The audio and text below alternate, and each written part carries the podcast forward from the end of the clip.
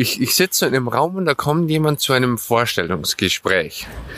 Und alles, was ich dort erlebe, ist Ambitionen. Da ist ein Typ, der will das. Und jede Frage, die ich irgendwie stelle, wo ich, mich hinter, wo ich ihn hinterfrage, ist das, was du dort jetzt entscheiden willst, wirklich das Richtige?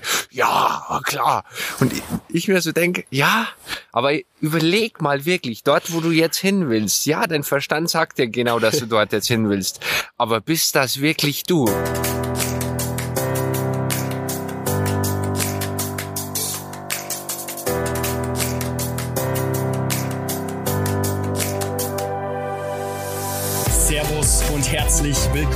Zum Podcast Athletengeflüster.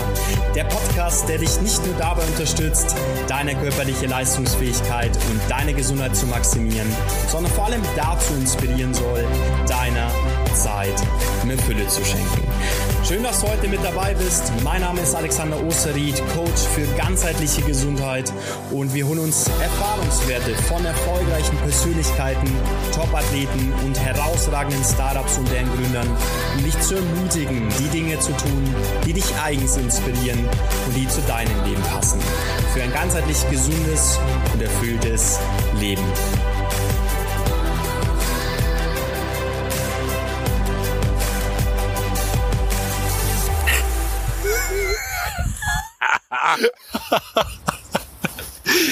wie, wie kann man diesen Podcast starten? Also ähm, wenn ihr uns sehen könntet, ähm, dann ja, das würden wir nicht glauben, oder? nee, also die Aussicht ist unfassbar.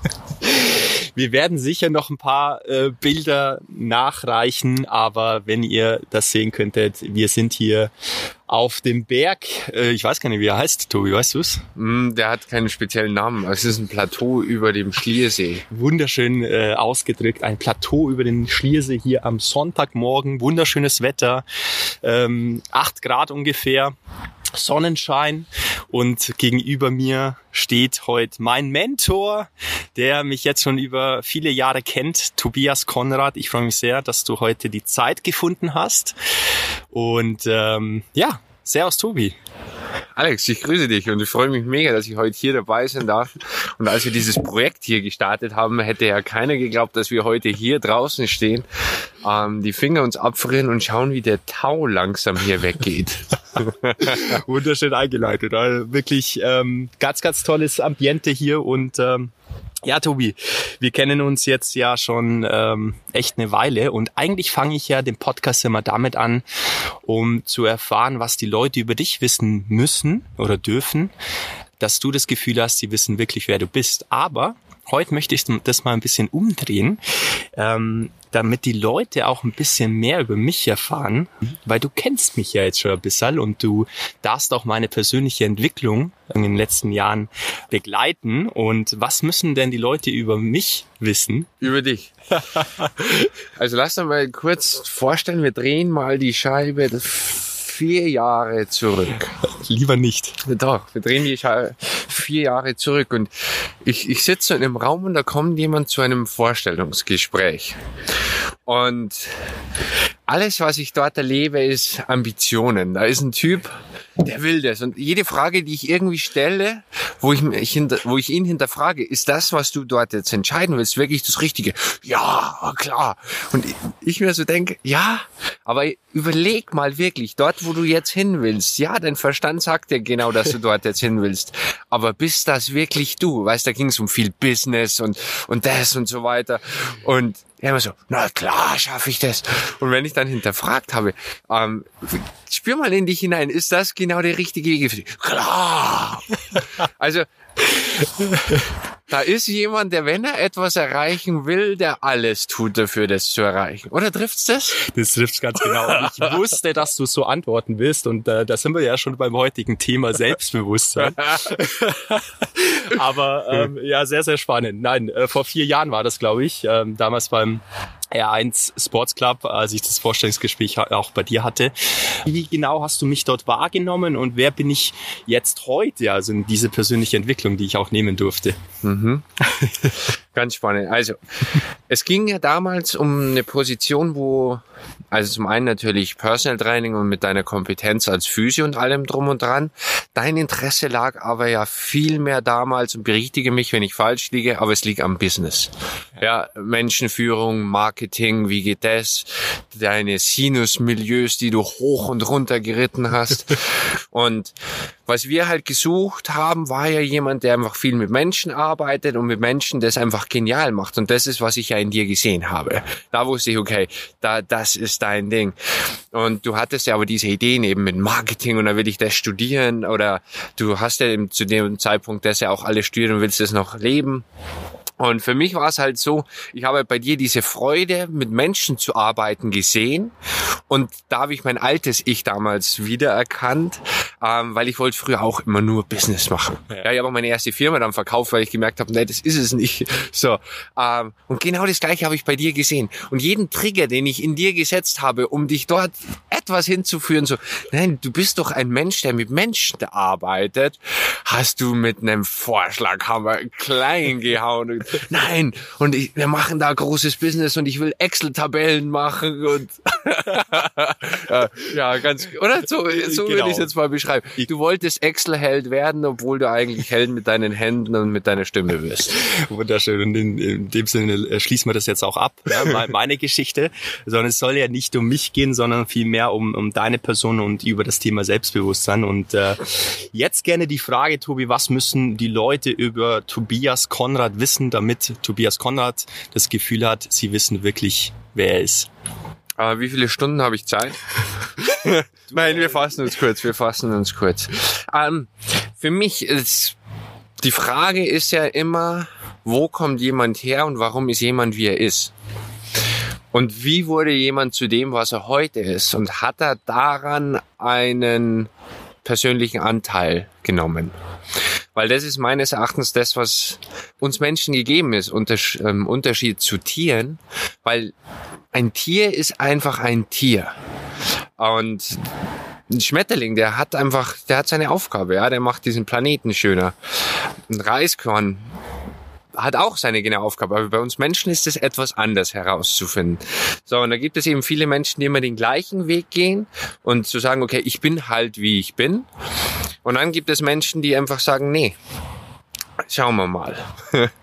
Und was ja oft passiert ist, dass genau bei diesen Menschen sowas bei mir auch einfach so ein, so ein mega Schmerzpunkt irgendwann in ihrem Leben ist, dass sie sagen, ey, ich kann so nicht weiter. Das kann es in meinem Leben nicht gewesen sein.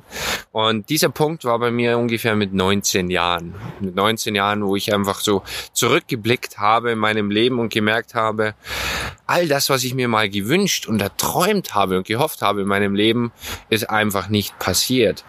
Ich war schon immer anders wie alle anderen, das hatte ich schon akzeptiert zu diesem Zeitpunkt, aber irgendwie hatte ich nicht ähm, den Zugang zu Menschen, wie ich mir das gewünscht habe. Ich war Alleingänger, ich war ja, und nichts von dem, was ich schaffen wollte, habe ich geschaffen.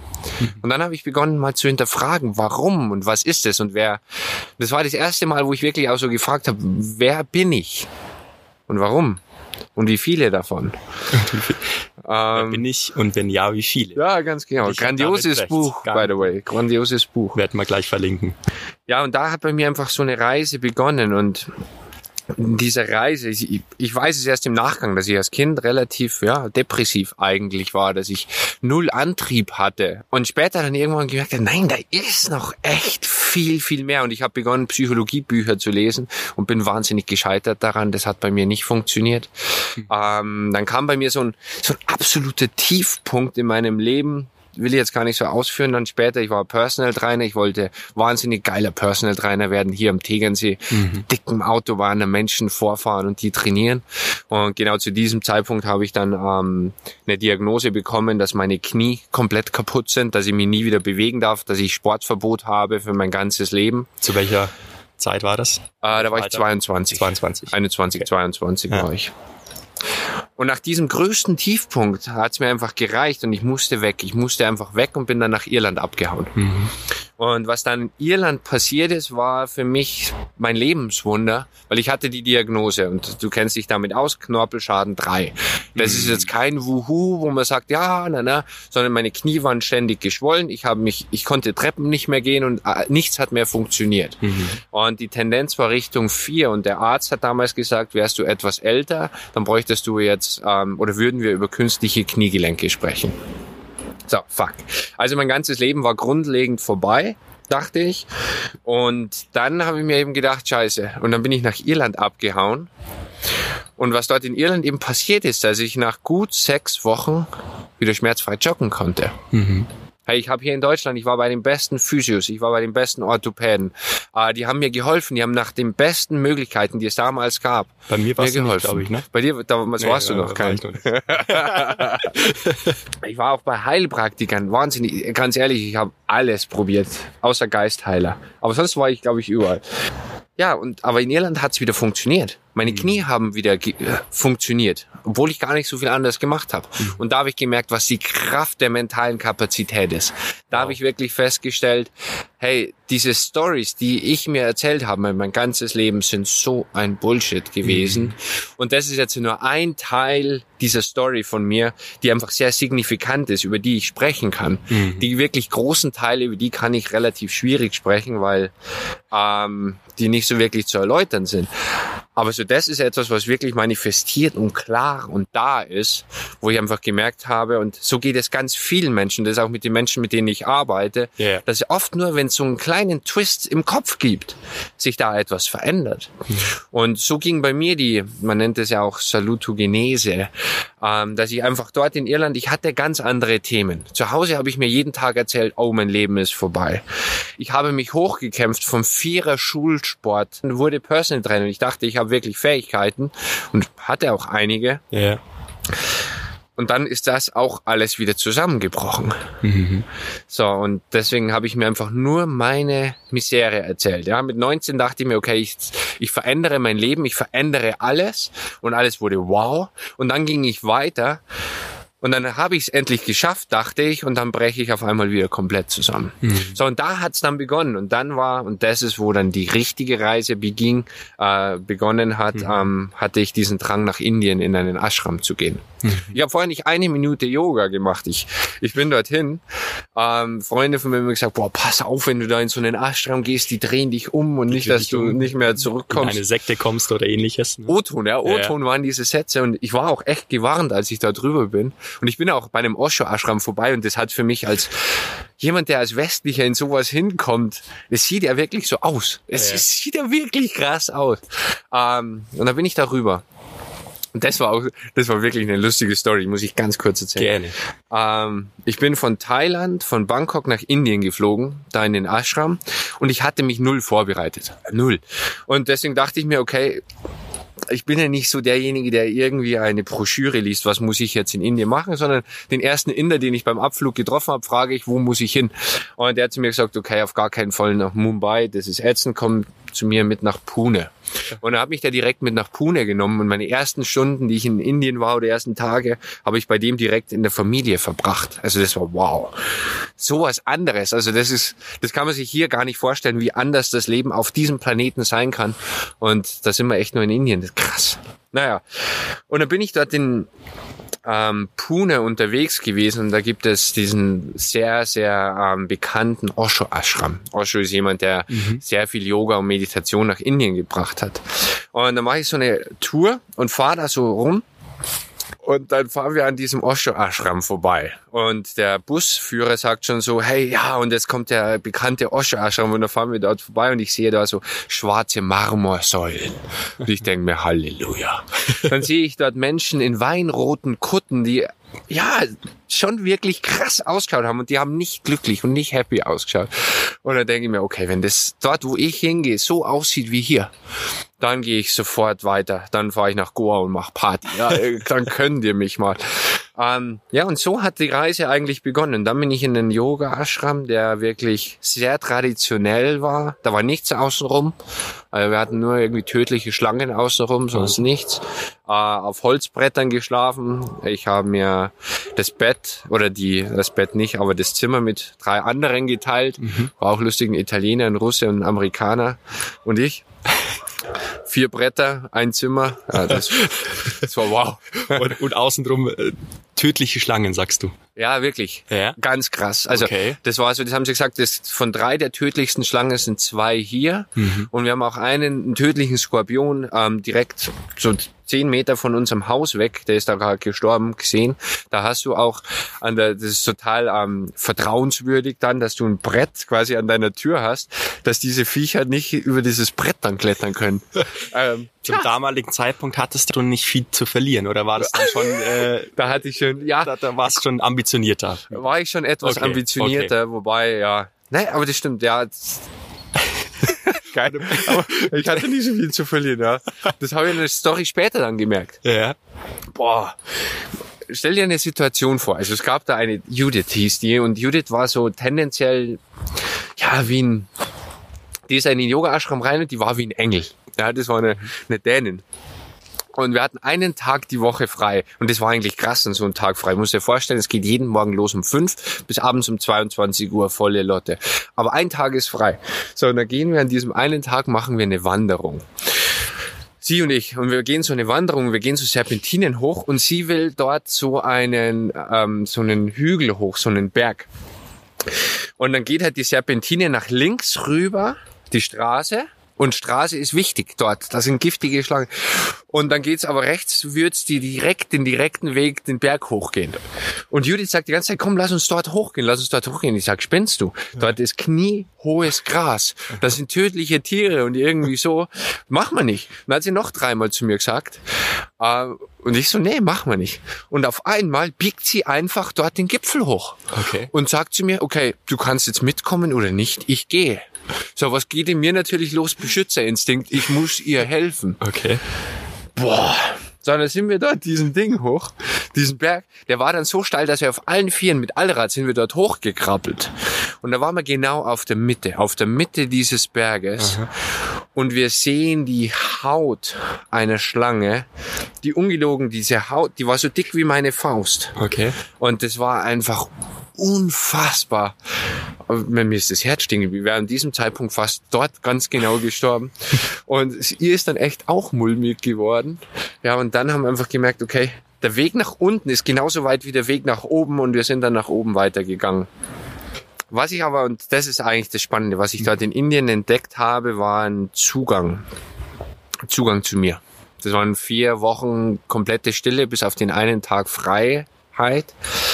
Ähm, und ich, ich wusste immer, ich muss dorthin. Und ich bin dort drüben gelandet und zu mir haben die Leute immer gesagt, ja, Yoga-Lehrerausbildung ganz nett. Das kannst du schon alles lernen, aber eigentlich geht es um das, was du dort wahrnimmst. Und was ich dort wahrgenommen habe, ist, was ich bis heute nicht in Worte fassen kann und auch gar nicht mehr versuche, aber was mein Leben komplett gedreht hat Wow. Was mein Leben ja, alles geändert hat, meine Lebensansicht, mein mein Mut, mein mein Tatendrang, meine Energie, mein alles. Und was dann eben das Schöne war und das ist, was ich dann auch nachher gemerkt habe, dass ich auf einmal Karriere, sowas war vorher, aber ich konnte ja nicht mal beschreiben, so ein Wort. Ja, und, und das ist dann nachher gekommen. Ich hätte niemals dort meine Managerposition damals bekommen oder irgendetwas, weil ich überhaupt nicht den Selbstwert gehabt hätte und den Mut, so etwas zu tun. Und es war nicht, dass ich, was ich dann dort gelernt habe, dass ich irgendwie im Management auf einmal besser war, dass ich Rhetorik gelernt hätte oder irgendwie etwas, sondern es war einfach, dass ich mein inneres Selbst mehr entdeckt habe und immer mehr entdeckt habe, was ich mir eigentlich für ein Bullshit mein ganzes Leben lang erzählt habe. Sehr spannend. Um das nochmal zusammenzufassen, ein Sportinvalide, hier aus Miesbach, glaube ich, stammend, hatte keine, kein, kein wirkliches Ziel oder keine Ambitionen mehr, ist dann Richtung äh, nach Irland gegangen und dann eben auch in ein indisches Ashram und hat dann eben das erleben dürfen. Wo stehst du heute, Tobi? Also was ich heute mache, ich bin Life Coach und Yogi. Ich, ich arbeite mit Menschen wirklich daran, dass sie in ihrem Leben das erreichen, was sie erreichen möchten und in ihrem Bewusstsein dorthin kommen, wo sie hin möchten. Mhm. Ganz lang habe ich mich darauf beschäftigt, ähm, damit beschäftigt, okay, wie kriege ich mein Bewusstsein in die nächsten Sphären? Äh, bis ich irgendwann gemerkt habe, nee, es geht auch wirklich darum, was wir im Leben umsetzen. Mhm. Es ist nicht nur Bewusstsein, sondern es ist auch das Leben. Wir sind, wir sind nicht nur hier, um irgendwie in Meditationen dort, keine Ahnung, galaktische Sachen wahrzunehmen, was auch geil ist, ja, definitiv. Aber es geht ja wirklich darum, was machen wir? Und das ist auch, was ich aus meinem Beitrag sehe, weil wir sind hier heute an diesem Planeten an einem gewissen Ort und das hat den Grund, warum wir hier sind. Und wir Menschen haben den größten Trigger, den wir jemals hatten. Wir konnten diese Welt noch nie so beeinflussen, wie wir das heute können. Mhm. Und ganz wenig Menschen, glaube ich, ist bewusst, was wir wirklich dort tun. Und was mein Trigger dort an dieser Stelle ist, was ich ganz gerne machen möchte, ist Menschen dazu helfen, damit sie in ihrem Bewusstsein dorthin kommen, das wahrzunehmen, was wichtig ist, die Essenz, äh, wie sie das dann umsetzen können, weil das ist, was ich von vielen erlebe, dass sie zwar dann teilweise eine innere Weite haben, aber das dann nicht umgesetzt bekommen. Mhm. Das mache ich mir ganz viel. Und was ich meinen Beitrag dazu sehe, ist, oder was ich mir wünsche, dass einfach Menschen ihr Bewusstsein das, was wirklich ist, wie die ganzen Systeme dieser Welt zusammenspielen und was wir wirklich tun können, mehr Menschen das wahrnehmen. Mhm. Jeder für sich selbst wahrnimmt, weil jeder Mensch hat andere Fähigkeiten, jeder Mensch hat andere Chancen, andere Opportunities und dass jeder Mensch dort für sich entdeckt, was ist mein Warum? Was ist mein Warum? Warum bin ich hier? Was ist mein Purpose, den ich mir gebe, um einen Mehrwert für mich und einen Mehrwert für meine Familie, Mehrwert für mein Business, oder der Gesellschaft, ja. Oder der Gesellschaft, für egal was, für irgendwas Größeres Ganzes zu sein. Oh. Du hast es angesprochen, die Essenz, was wirklich wichtig für mich ist. Was siehst du in der aktuellen Situation? Was äh, ist für dich gerade entscheidend, was du eben mitgeben möchtest? Wir Menschen werden langsam acht Milliarden Menschen auf diesem Planeten. Und es ist so, dass ganz viele dieser acht Milliarden Menschen von ihren Bewusstseinsstufen in so einem gewissen Stadion sind, die einfach einer gewissen Menge folgen. Der Trägheit der Menge. Es ist ja, wenn ich mir heute einfach anschaue, wie wir Menschen leben. Wir waren letzte Woche, vor, vor zwei Wochen waren wir auf dem Berg mit einer Familie und sind dort gegangen und dann sitzen wir, sitzen wir beim Essen und wir mussten über eine App auf dem Berg was zu essen bestellen. Mhm. Und, und dann sind dort alle, weil dann ging das Internet dort oben nicht richtig und da sind alle wie verrückt rum, weil dann hat das Internet dort nicht funktioniert und jeder dachte, boah, wir Menschen leben in einer verrückten Zeit und wir haben verrückte Werte, verrückte Ideale, die wir gerade leben und das ist gut so. Das ist mhm. super. Mhm. Nur was ich glaube, und das ist das Wichtigste, dass Menschen wieder mehr entdecken, was ist ihr Individuum was ist in ihnen. Weil wir Menschen sind ja einfach schon so gepolt, dass wir in dem Stamm, so wie wir aufgewachsen sind, so wie wir auch früher gelebt haben, dass wir uns ja an den Stammesführer anpassen, dass wir uns anpassen an unsere Sippe. Sondern was wir heute brauchen, ist mehr Individuen, die wirklich entdecken, wer bin ich, was mache ich und wie kann ich damit meinen Mehrwert liefern. Weil weißt du, der eine denkt, okay, ich muss jetzt auf die Straße gehen für die Umwelt. Das ist super. Wenn jetzt aber alle auf die Straße gehen für die Umwelt und keiner sich mehr um ältere Menschen und kranke Menschen kümmert, dann geht's auch nicht. Dann gibt es die Menschen, die ähm, sich mit Politik beschäftigen. Und Politik ist definitiv ein ganz elementares Thema. So, und somit kann eben jeder in seinem Spektrum einen riesen Beitrag leisten. Und das ist auch in den Coachings arbeite ich mit ganz vielen unterschiedlichen Menschen aus unterschiedlichen Bereichen. Und wo es eben darum geht, deren persönliche Stärke, die sie bereits haben, zu vermengen mit dem, was sie wahrnehmen können. Weil am Ende ist, was ist Bewusstsein? Bewusstsein ist das, was uns ermöglicht, die Entscheidungen zu treffen, die wir heute treffen. Ja, das ist eine Entscheidungsgrundlage. Es gehört noch viel mehr dazu, aber das ist, finde ich, das Wichtigste. So, und wenn ich jetzt zum Beispiel wahrnehme, dass es einfach auf diesem Planeten Menschen gibt, die dort Probleme haben, auf der, in der dritten Welt und so weiter, kann ich eine viel ganzheitlichere Entscheidung treffen, die aus humanistischer Sicht wirklich für Menschen oder für die globale Zusammenarbeit von uns allen Menschen und allen Lebewesen viel mehr bringt, als wie wenn ich einfach nur etwas sehe, was hier lokal angesiedelt ist. Mhm. Und, und das ist, glaube ich, was es ist. Und dann ist es egal, in welchem Spektrum. Helfe ich Menschen direkt? Bin ich jemand, der in Systemen etwas verändert? Habe ich ein Business, was etwas verändert? Das kann dann ganz mannigfaltig sein. Sehr, sehr spannend. Wow. Das war jetzt eine sehr ausführliche Beschreibung. Lass uns gerne aber nochmal auf das Thema Selbstbewusstsein eingehen, Tobi. Wir hatten ja die Grundidee des Podcasts war jetzt zu sagen, ähm, ja, was für Methoden, was für Tipps kannst du eben auch mitgeben, um das Selbstbewusstsein, da sind wir wieder beim Thema, ähm, zu stärken. Gerade auch wieder in einer jetzigen herausfordernden Zeit. Selbstbewusstsein ist ja im Endeffekt das, was es mir ermöglicht, dass ich mir selbst bewusst bin. Und das hört sich ja erstmal banal an. Natürlich, wenn ich meine Hand anschaue, sehe ich meine Hand. Natürlich, wenn ich bei mir bin, bin ich bei mir, ja. Aber das Problem ist, was wir Menschen haben, und das ist unsere größte Stärke und unsere größte Schwäche zugleich. Wir Menschen haben die Möglichkeit, in unserem Verstand Sachen zu denken, die nicht reell sind. Mhm. Und Sachen wichtig zu machen, die gar nicht wirklich wahr sind, die gar nicht wirklich da sind. So, und das ist, was uns Menschen ganz enorm viele Probleme betreiben kann. Man sieht es jetzt heute zum Beispiel, wie viele Menschen dort wahnsinnig Angst haben, mittlerweile in die Straßen zu gehen. Warum? Weil in den Medien so viel erzählt wird, dass es so gefährlich ist. Und viele Menschen glauben ja heute, dass dieses Corona oder dass Corona per se so tödlich ist wie, keine Ahnung, damals Lepra oder so. Mhm. So. Und das ist, was wir dann in unserem Verstand haben und auf einmal wird es wahnsinnig viel gefährlicher, als es eigentlich in Wirklichkeit vielleicht ist. Und ich sage nur vielleicht. So. Und deswegen ist immer die Frage, was machen wir in unserem Kopf? Aus den Sachen, die wir haben. Und das trifft jetzt nicht nur auf Corona zu, das trifft auf Business zu, das trifft darauf zu, wie sehe ich die Zukunft. Ja, ich, ich, ich arbeite mit einem, der hat früher, ganz spannend, der, der hatte so Angst vor wirtschaftlichen Zusammenbrüchen, die auf diesem Planeten sein könnten, dass er sein ganzes Tun darauf ähm, fokussiert hat, dass er eine Exit-Strategie hat, wie er aus Deutschland raus kann. Wenn es in Deutschland nicht mehr richtig funktioniert, wie er noch überleben kann, wenn alles kollabiert. Ja, und da gibt's ja ganz viele in den USA. Wie viele Bunker werden in den USA verkauft? Atombunker. Ja, finde ich total sinnvoll, sowas zu machen. Okay. die Frage ist nur, wie realistisch ist das und wo machen wir uns Ängste, die nicht notwendig sind? Mhm. Und es sind in den meisten Fällen nicht die wahren Probleme, die da draußen sind, sondern die Ängste, die wir uns machen, die in Wirklichkeit uns die ganz großen Probleme treffen.